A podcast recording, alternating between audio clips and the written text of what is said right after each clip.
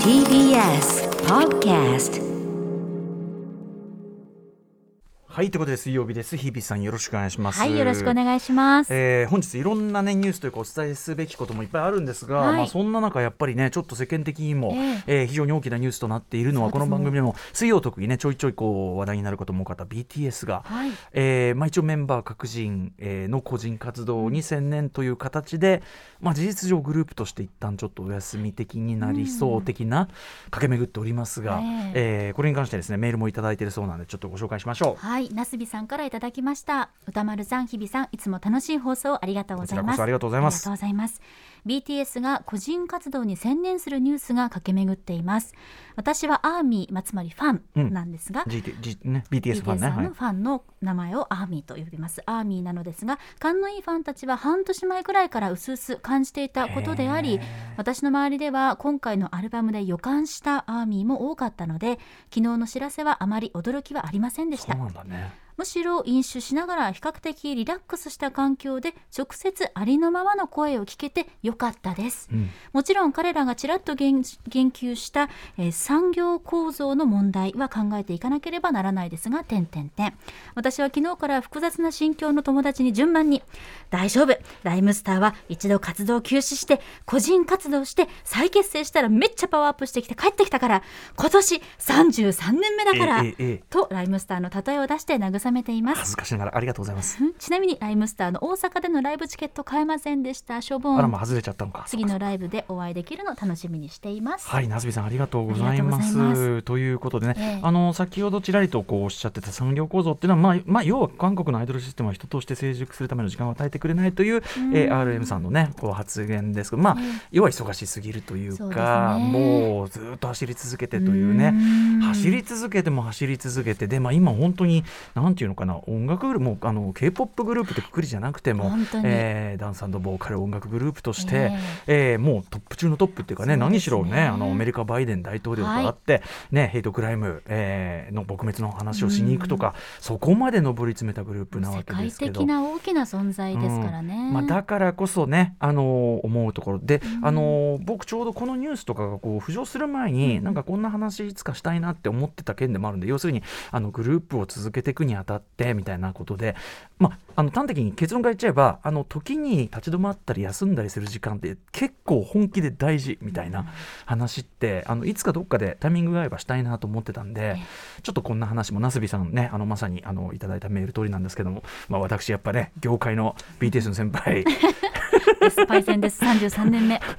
音楽ということ以外、まあまあ、あのヒップホップ要素もありますけどね BTS ね、えー、33年。まあ先先輩は先輩ですよね、やり続けてるという点においては一点においては、ね、売り上げはもうね丸3つぐらい違いますけども4つかな違いますけども、えーまあまあまああのパイセンとしてと言いましょうかね。あの同じ業界の人間とちょっとまああのお話ししたいなと思いますんでまずはこの話から始めたいと思います。はい。アフターシックスジャンクション.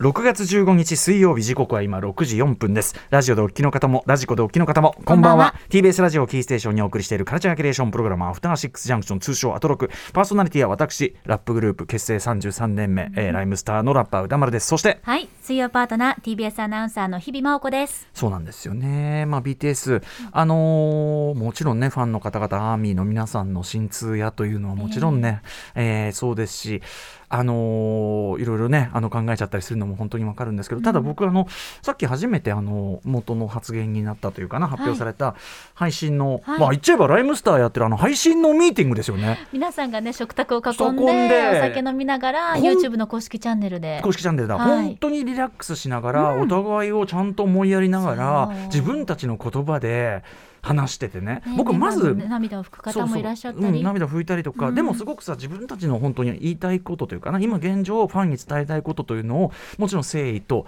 あとまあそのなんていうかな本当に素のリラックスままさにその素のリラックスしたムードとか時間こそが彼らが求めてたものだろうし、うんうん。なんかそのあの様子見たらね僕やっぱねあ大丈夫だよっていうかこうこの感じでこの発表ができるグループは絶対大丈夫だよ。そのいずれまたその時が来たらうん全全然この感じだったら大丈夫。で俺逆なんていうのかな。やっぱいいグループだなと思っちゃって。いいなこいつらみたいな。うん。君らいいなみたいな、うん。いいなんかお互い出会えてよかったなみたいな、うんうんなんかそうこう肩を揉んであげたくなるような感じもありましたね。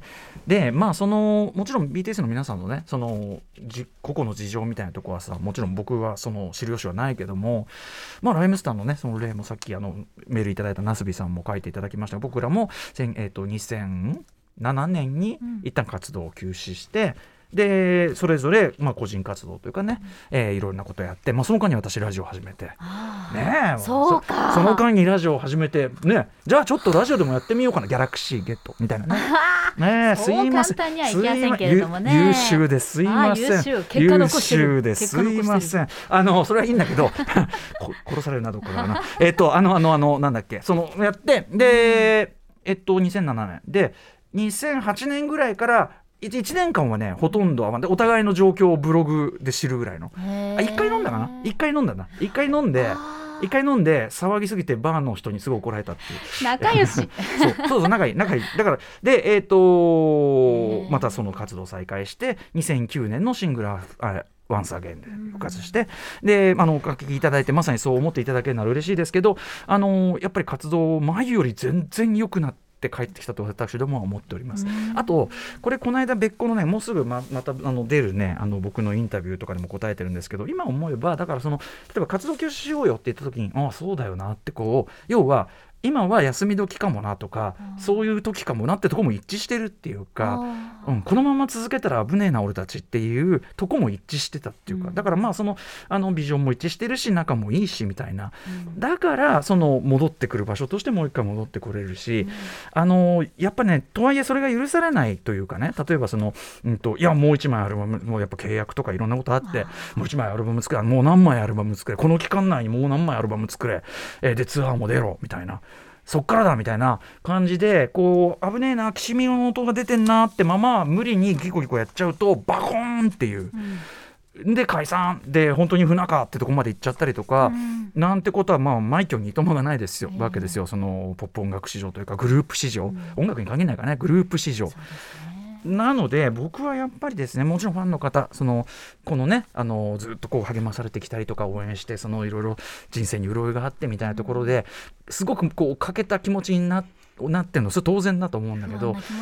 そのあるとは思うんだけど同時にやっぱりそのねあの応援してるそのアーティストの、なんていうのかな線でさその人生というかキャリアというかその線で見てほしい。まあ皆さん見見てると思うけど、あの要は続かないような無理させてなんいいことなんもないうん。し本人がきたちが傷つくとかさその不可逆な傷をえ負ってしまうようなことを誰も求めてないと思うんで、あのー僕はだからそういう意味では本人たちがあのしかもあの感じで発表して選んだ道だったらそれはねむしろ、まあ、ポポジティブ皆さんねこう気落ちしてる時に申し訳ない。でも俺ねポジティブなことだと取っていいと思うね。うん。うん、あの後から見ればあーあれその時にやっぱりちゃんと立ち止まってよかったなっていうあのもしくは別の道行ってよかったなとか別のちょっと考え方を試してみてよかったなとか絶対思えるはず。あの感じならうん。本当に。あんな風にまずこうあんな風に発表するってことないじゃん。普通はもっとなんか発表もねお互い顔を回さず発表だけされたりとかそれはもう不仲になっちゃって。形式ばった感じに感じることももちろんあります形式だけの発表があったり、ええ。なんていうかもう本当にああ本当に仲悪いのかなみたいにうん思うしかないようなのがあったりとか。だからそれに比べたらもう本当に素晴らしい、あのやつらだなというかグループだなと思ったし、ね。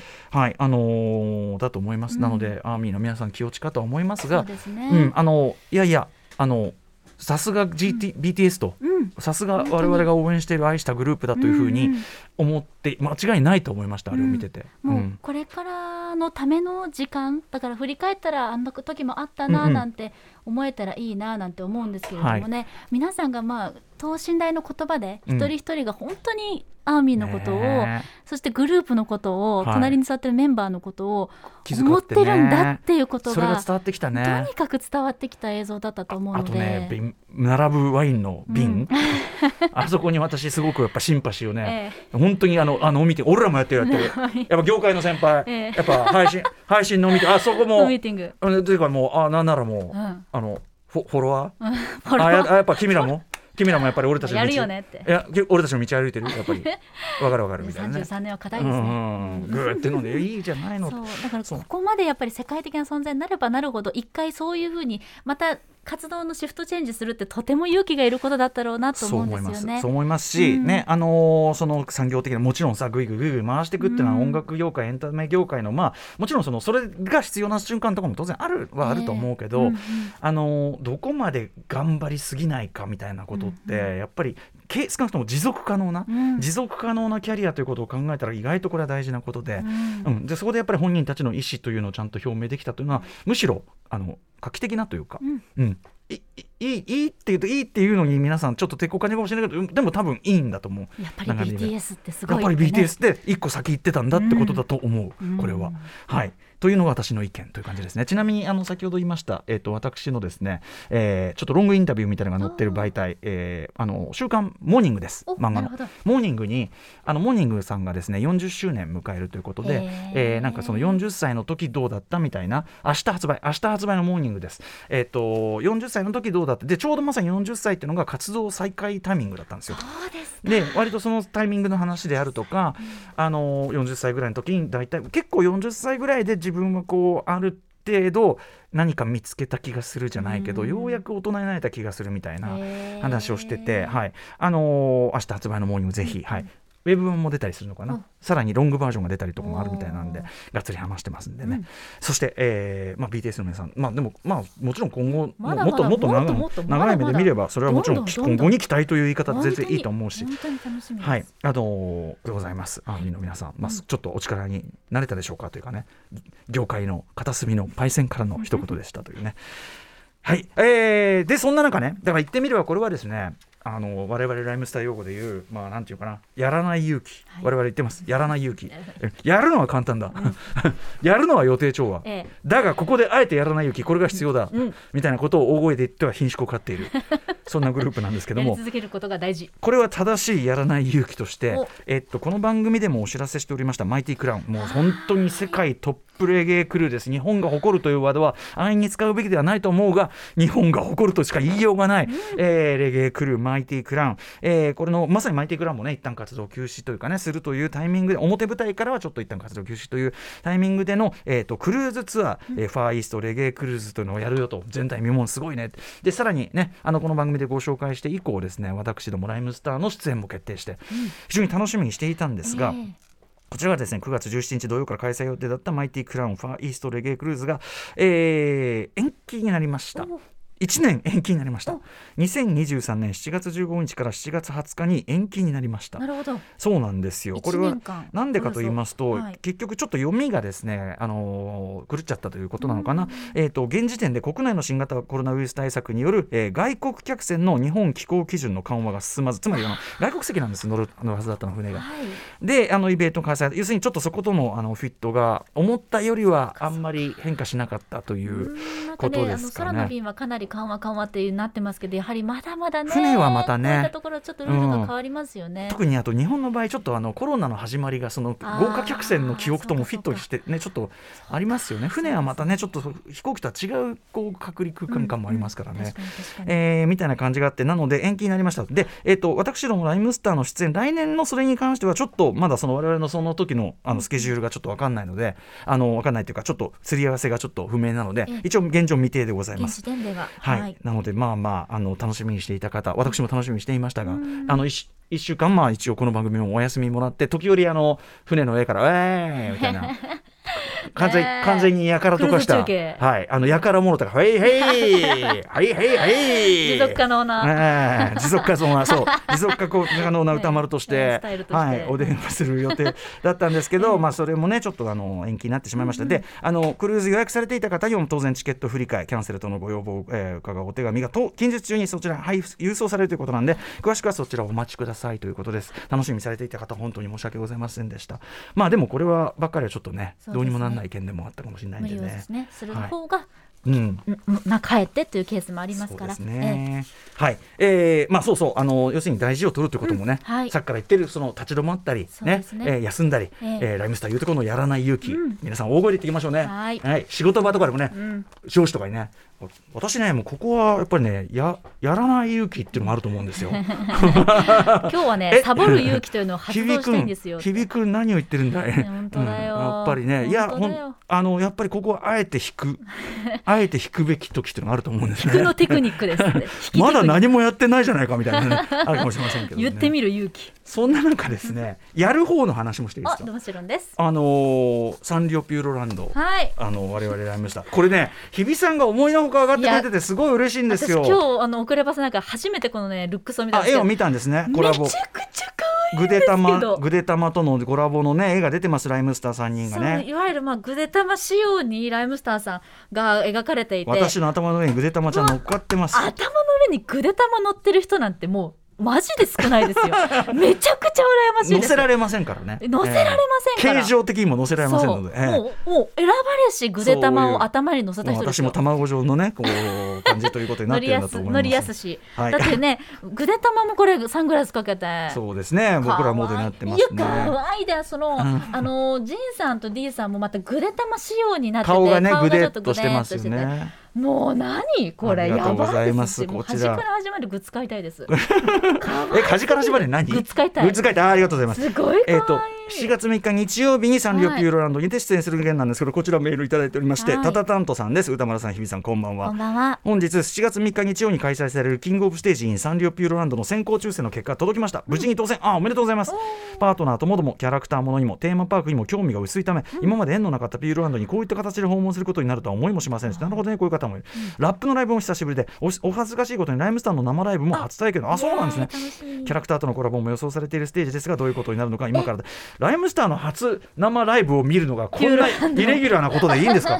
あのー当然ですねグデタマとのあの生の絡みもありますしありますし。グデタマはねちなみに TBS ね朝ちゃんから飛び出したキャラクターなんですもねそうんなんですよ、ね朝ちゃんでも長年レギュラーで出てくれてましたし、ね。イベントにもたまに赤坂サカスまでうんグデタマ来てくれることがあって、はいめちゃくちゃいやだからこの手があったかでも本当に可愛い2022サンリオキャラクター大賞日曜に発表されて、えーグデタマちゃんは15位だそうです、あねそれぐらいが多分グデタマパイセンとしてもやっぱり、まあツッコミどころがあっていいんじゃないですかね。15位でしょ？だからまあその俺らもその要はなんいろんなキャラクターいる中で誰とコラボしたいですかってまあグデタマかなっていうのは、うん、やっぱりそのなんだよなみたいな。そうそう。なんだかなぼやきね。ちょっともうなんだかもうやらない勇気まさに。確かにやらないまさにまさにやらない勇気の体現者。体現者ですよ。そうなんです今ね。あー今やろうと思ってたのにな。今言われてちょっとやる気なくなっちゃったみたいな。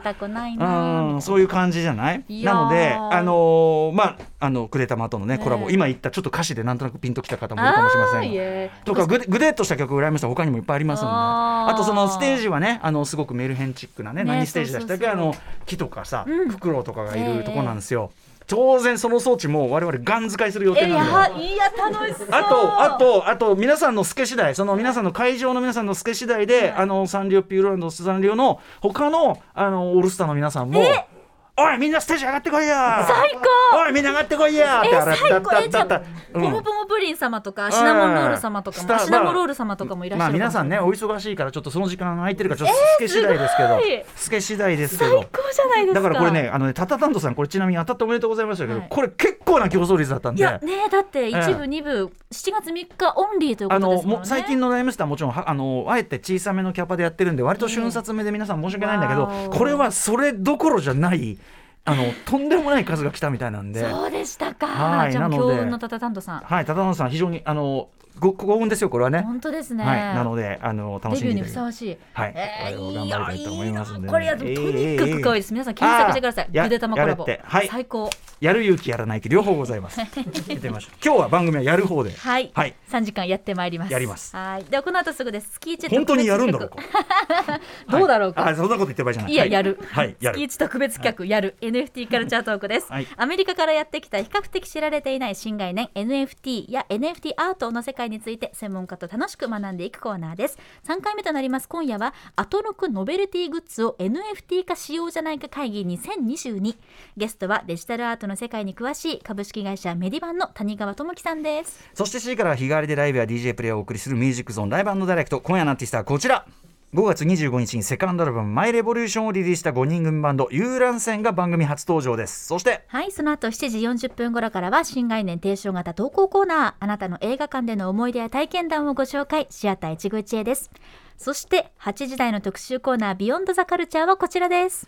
館の意味を改めて考えてみる新シリーズ指導。館っていうのは館ね、はい。美術館って一体何なんすか？特集先々週6月1日の特集では日本の映画館特集しましたが、うん。今夜は美術館について改めて考えてみます。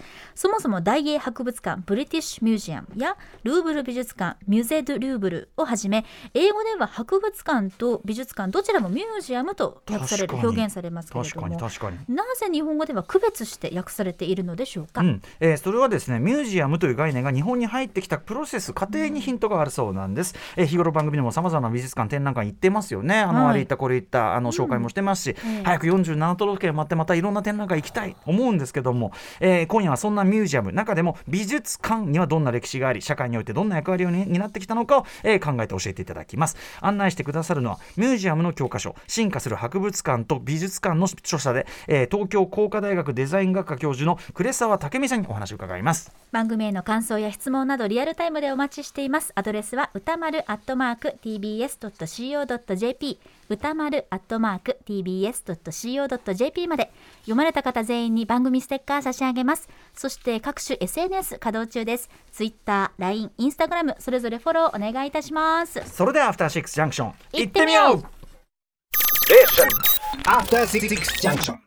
さあやる勇気やらない勇気ある中こちらやる勇気の話、はい。えー TBS ラジオね、えー記者でもあります。えー澤、田大樹記者からですね、これをぜひ言ってくれということで、ええ。ー東京演劇、えー高校高校演劇の全国大会を含む東京総文2022一般観覧の募集がスタートしておりましてお我々もねあのー行ったりとか番組の特集しましたけども、はい高校演劇はね、はいずっと追いかけています、うん。